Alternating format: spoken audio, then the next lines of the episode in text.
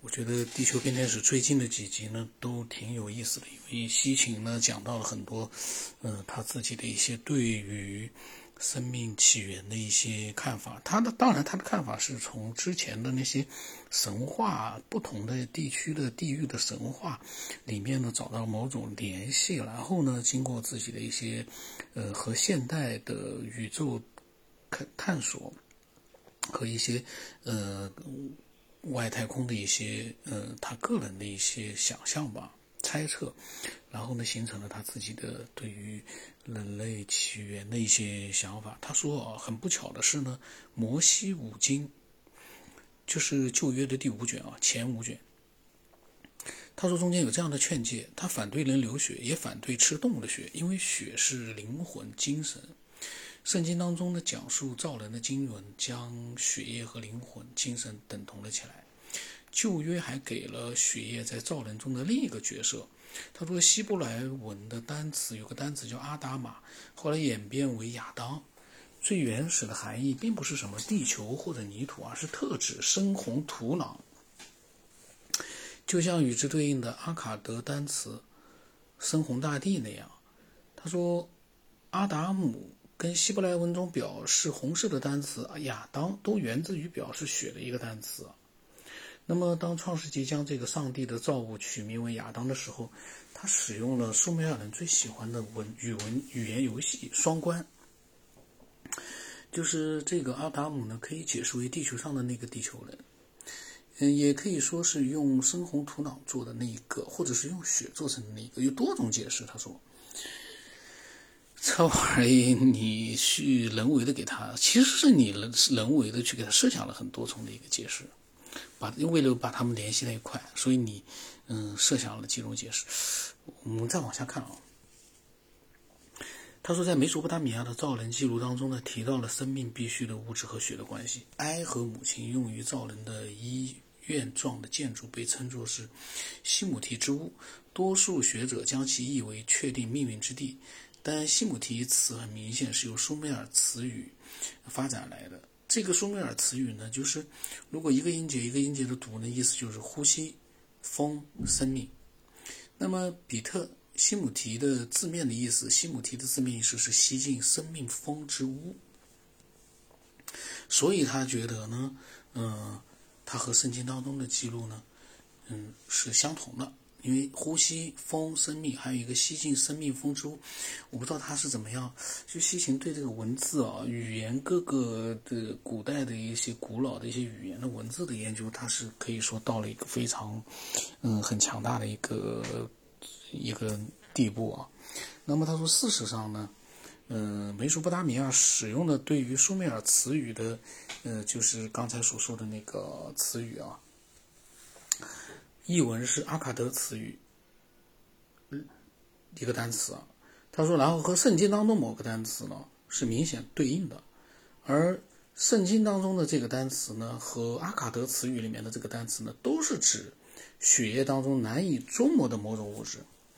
血液当中难以捉摸的某种物质。他说，圣经当中只提供了很少的线索，没达美索不达米亚文献却就这个话题进行了大量的描述。他们不仅指出造人的混合物需要血液，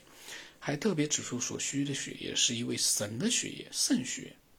当诸神打算造人的时候，他们的领导人宣称：“我们将会积存血液，将把骨头放入生物体。”这暗示血液是从一位特定神的身上取来的，让原始人按照他的形象制造。埃是这么说的：“说。”这个古代文献里面是这么说的：说选择这位神，用他的血液，他们造的人，将服务能力加入他，解放诸神。他说这是一个超出我们理解力的工作。我我就个人觉得，这个他又好像有一个 和前后矛盾文。前面他说呢是用一些现成的一些生物体啊。比如说，猿啊是这种类似这种动物去改造成人，也就是说，本来它的身体里面是有它正常的一个血液循环啊，各个系统都有，它改造成，它现在又变成了把一个某一个所谓的神的血液呢，嗯，加入到这样的一个创造的，就等于说是我们人的原始的这个最原始的创造出来的那个人里面身体里面，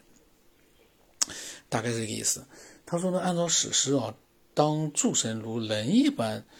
人一般承担这个工作之时的说法，诸神接着叫来了生育之神，就是母亲女神宁胡尔萨格，并且让她来执行这个工作。然后古代文献是这么说的啊：当生育女神到场之时，让生育女神制造后代；当众神之母到场之时，让生育女神制造乳乳。让这些工人承担诸神的艰辛，让他制作一个乳乳，就是什么阿玛鲁。这个词不知道是什么词啊？他说让他们承担这苦难，其实应该就是造人嘛。他说一个与之对应的巴比古巴比伦文献名叫母亲女神造人，其中诸神叫来了诸神的接生员多时的妈妈，并且告诉他：你的艺术是母亲的子宫，可以制作出人类来。那么创造鲁鲁吧，让他来承担这个苦难。他说，在这一点上呢，史诗当助人如人一般承担这工作之时，这本书啊，和它对应的文献开始对造人进行细节描述。女神这里被称为是给予生命的女士，呃，那么女神答应了这项工作，她说了一些需求，包括一些化化学物质，比如说阿普树的沥青用来净化。那么它有个标注说，此时净化这个词呢，更多带有世俗的含义，还要用到阿普树的泥土。无论这些矿物都是些什么。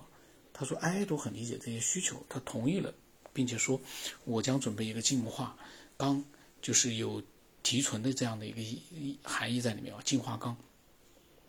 让一位神的血流出在他的血肉血肉当中呢。然后呢，他说让一个什么泥泥体啊，混合这个泥土。他说要从泥土混合物塑造一个人呢，需要一些女性的帮助，让他具备嗯怀孕的能力。”恩基呢，让他自己的妻子承担的这个工作，就是宁基啊，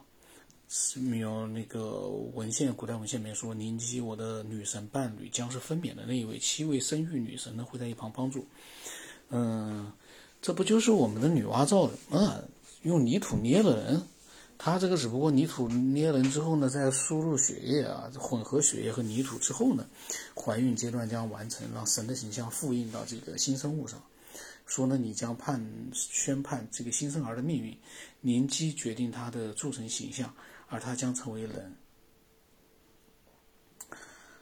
嗯，这样的一个描述呢，我觉得前后有点变化太大了，嗯，让人感觉到一种，你也不知道他是。你这提不提就扯不上可信度的问题了，就是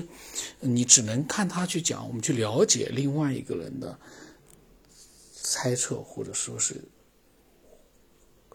研究出来的一种设想吧，不然怎么办？因为他所说的其实都是没有任何可以验证的东西。你从古代的一些文献、同神话里面你去呃寻找答案，那是我个人觉得那个没底的。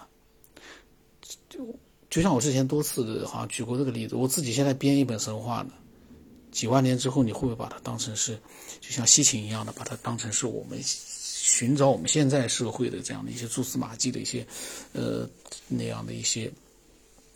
基础依据的？这个不太可能呀，神话就是漫无边际的。当然了，它有些神话呢，它有相似的地方，原因是什么呢？不太清楚，但是，嗯，我个人是觉得这个就是，嗯，通过这样的一个想象去，你就能断定了。你你要是说我我这是我的幻想，我们大家了解了解看看也就行了。但是西秦很明显，他还是比较认真的研究了前面那么多的神话的一些文字啊，还有一些遗迹啊，各种各样的证据。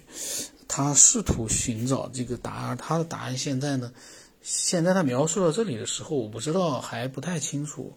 他自己的结论是什么，还是继续往下看吧。因为我觉得西秦他不是一个思维简单的人，除非他就像是钻牛角尖一样的进入到一个框框里去，那那没办法，因为他很聪明，他懂得也很多。呃，我个人觉得呢。我还是继续往下看，